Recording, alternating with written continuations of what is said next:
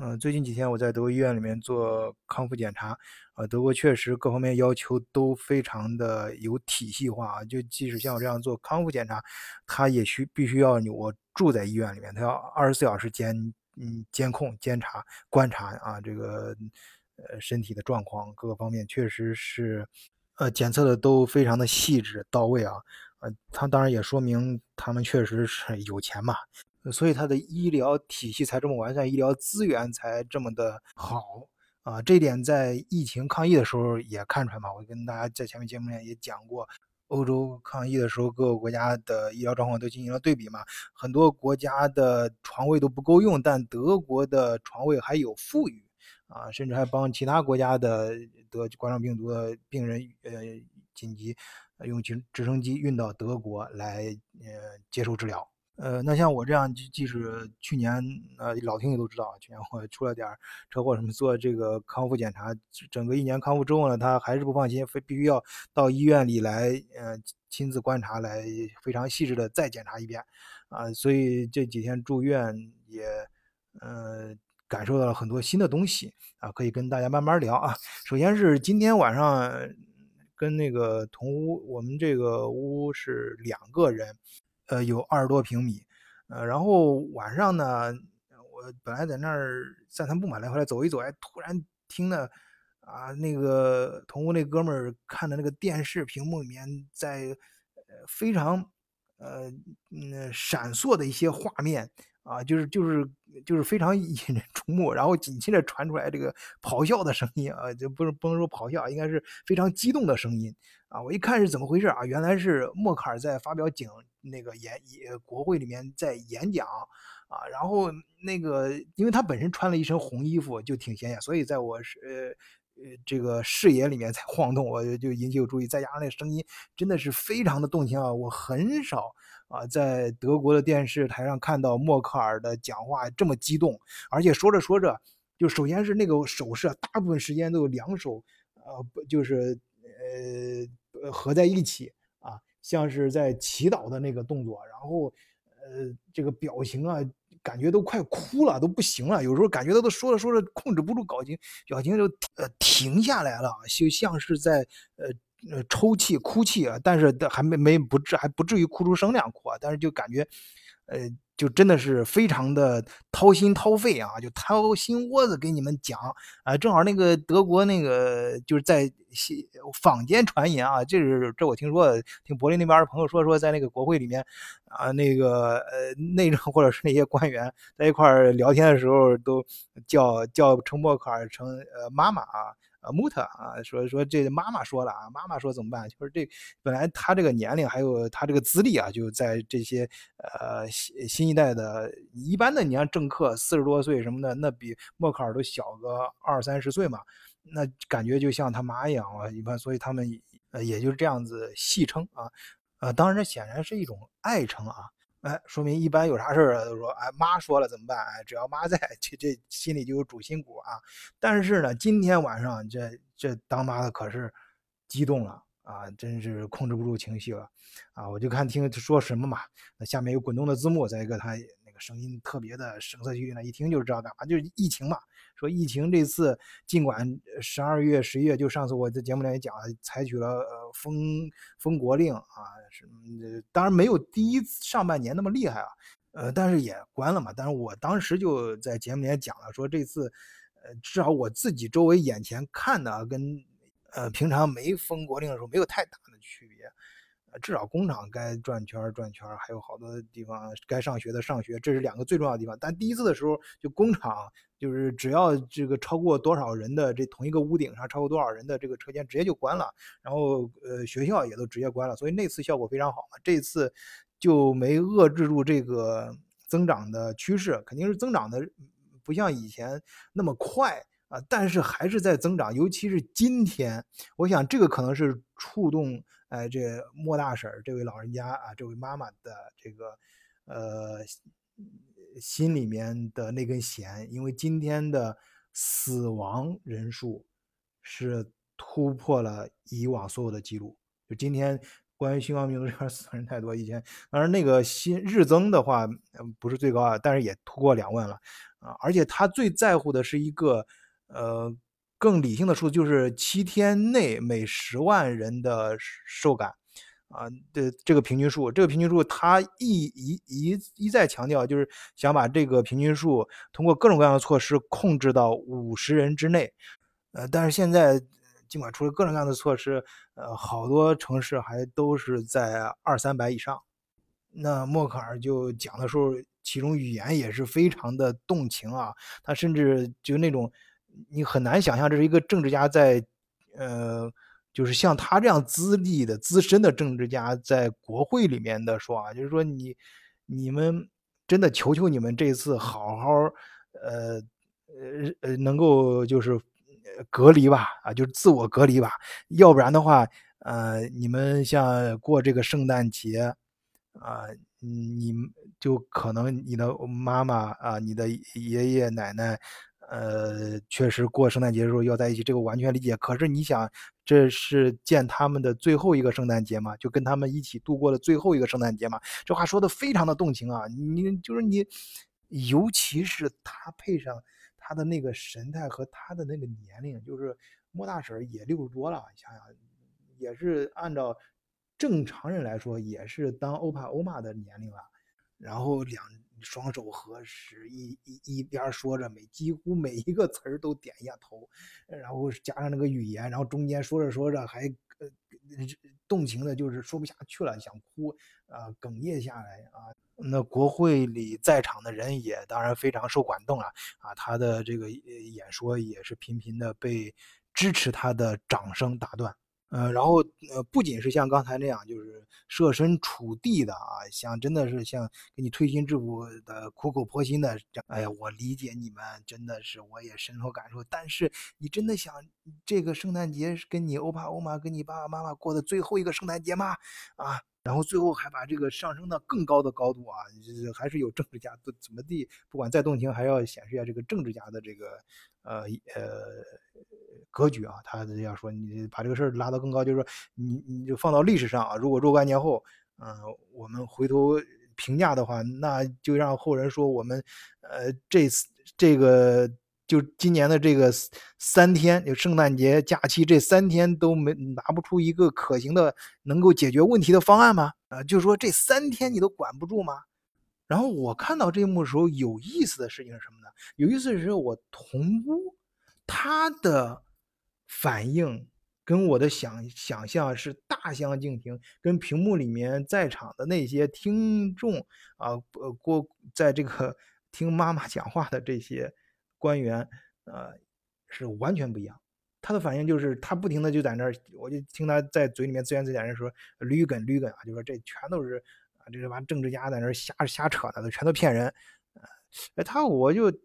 他估计也看到我看他的时候，眼神里流露出来那种疑问了，然后他直接就跟我说：“说是这样的啊，说我在大众工作，我是大众工作的，但是呢，我们工厂里面，你像大家都是呃边就是在车间里面，呃呃身体挨着身体很近啊，你说这些地方都不近，但是那个小这个小商户，这个小商店那才有几个人，那些地方都给禁了，都不让开门啊，我这工厂里面。”都都这这么多人挤在一起干活什么的，都都都都都继续干，都不让都都不用进，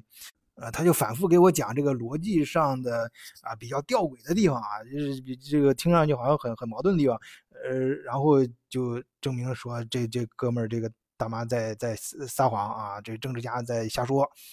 然后我呢在这儿。哎呀，我听了这话，我也不知道心里面什么感觉。但是我后来我也确实也冷静的想一下这事儿，是为什么？你像刚才我说嘛，被称为被那么多政治家啊，现在的这些政治家称为妈妈的这样一个人，为什么会这么激动？那我前面也专门讲过，连着讲了几期默克尔的生平。你纵观他是一个非常理性的人啊，他学呃化学跟物理学出身的，而且还是化是呃。好像是化学博士，啊，她的第二任丈夫就是她的导师啊，这是教授，嗯，再加上她的，你看她的这政政治生涯过程中，呃，就是以相对来说比较呃理性的。你看他，关键是他，你看，你看，在特别是形成跟那个跟那个大洋彼岸那哥们儿形成鲜明对比的啊，他在有些时候就能忍住不说话啊，呃，该发声的地方呢也知道分寸啊。当然，那个难民问题那个除外啊，呃，那个我们单独说啊，但大部分情况下还是显得比较有呃睿智啊，至少把德国人这种呃优点给体现出来的。但这次呢，为什么就？呃，这么的动静，因为你作为一个政治家，就别说政治家，就咱们稍微有一点政治，呃，敏感度的人都知道啊，你在这种时候，呃，发感情牌是没用的，你应该确实拿出一些具体的方案。哎，可能就是这个原因导致了这莫大婶啊动情了，因为他没其他办法了。这因为我通过分析，我突然想到。呃，那个同屋那哥们儿说的啊，这大众他们像这样大的工厂什么的都离得那么近，被感染的概率这么大，还是照样干活，照样呃在开工都不敢停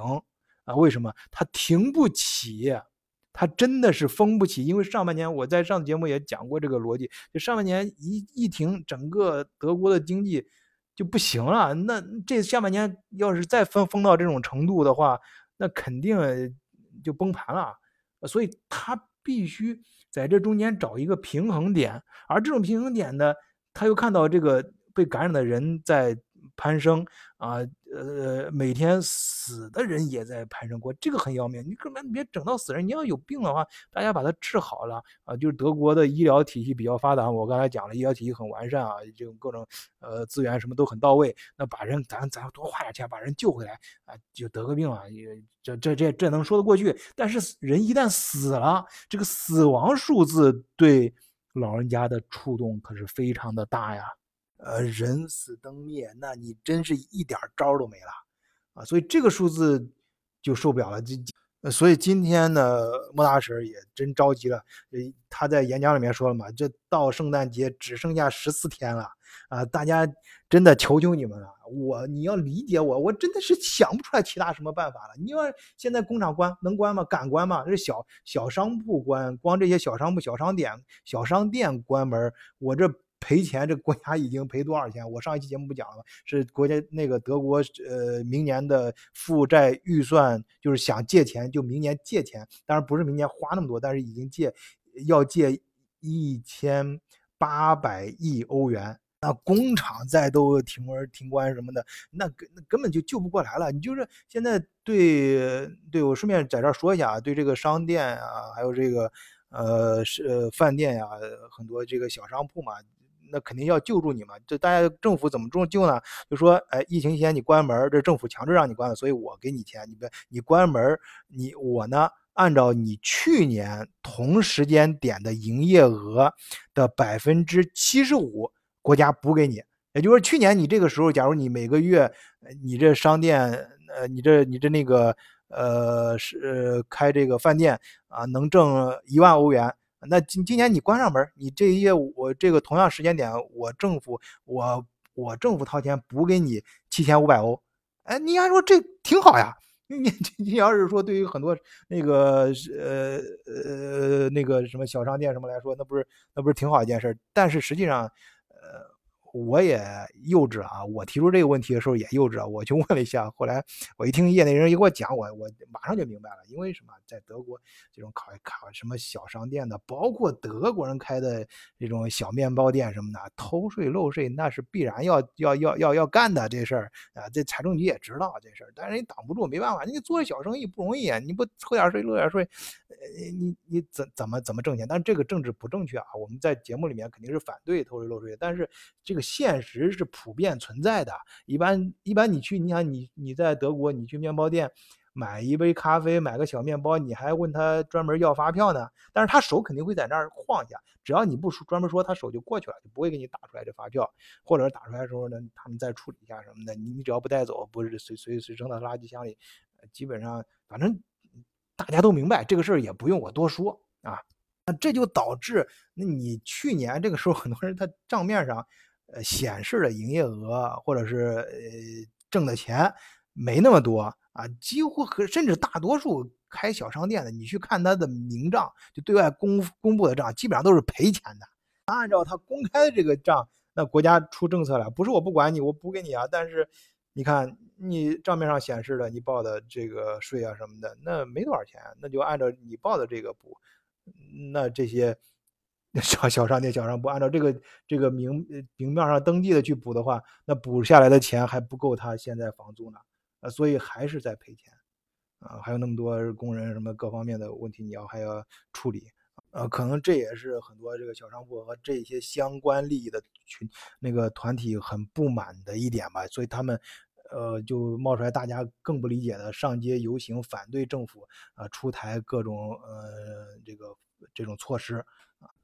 呃，这一下呢就是中间很多逻辑点我就想明白了，但是，呃，正是因为如此。啊，他没有办法，就现在这德国德国的国家的经济能够承受的啊最严厉的措施，他已经做了。再严，就像上半年工厂在关，他做不到了，他没这个能力，经济承受不住了。所以说。莫大婶才这么动情，他是真的动真情啊！你要看那个电视画面的时候，大家也可以看视频啊，网上应该也能找得到。那真的是很动情，动真情了，因为他真的是没办法了，他只剩下最后这一招了，就是我用感情感化你，行吧？我我求你了，行吧？你就你就自自觉一点吧，啊！你们你要是真要是去上班什么，你该戴口罩，该口罩，中间该保持这个距离，保持距离什么的啊！大家真的是。自己争口气啊，不争馒头争口气啊，呃，当然说这样说，其实还当然还有很多那个动动作啊，因为好多人不是上一次呃上个月就是发出这个这第二波应付第二波疫情的封国令的时候，有人都说他可能这个封国啊这个政策啊持续到圣诞节前啊，有很有可能圣诞节还会开啊，这次你就甭想了啊，这这首先是明确这个封国令肯定要持续到一月呃多少号。